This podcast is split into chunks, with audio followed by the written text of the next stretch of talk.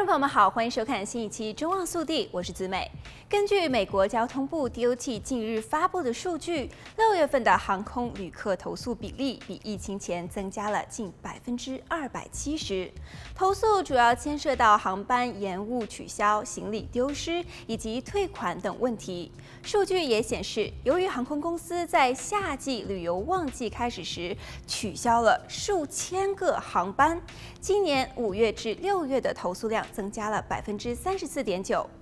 美国交通部的报告显示，二零二二年六月，DOT 收到了五千八百六十二起投诉，比二零二二年五月收到的四千三百四十四起投诉增加了百分之三十四点九，比二零一九年六月疫情前收到的投诉增加了百分之二百六十九点六。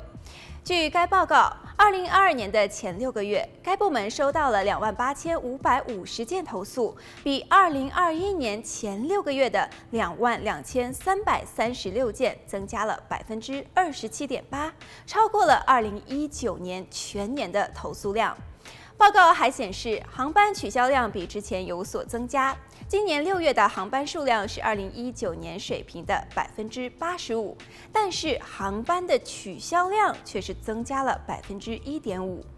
二零二二年前六个月的准时到达率也是有所下降。航空公司在疫情期间解雇了一些员工，但是由于疫情之后旅行需求的反弹，航空公司一直面临着劳动力的短缺。在 DOT 收到的投诉当中，超过四分之一的投诉是关于航班取消、延误或是未按航空公司预定时间表运营，而近四分之一的投诉是关于退款的。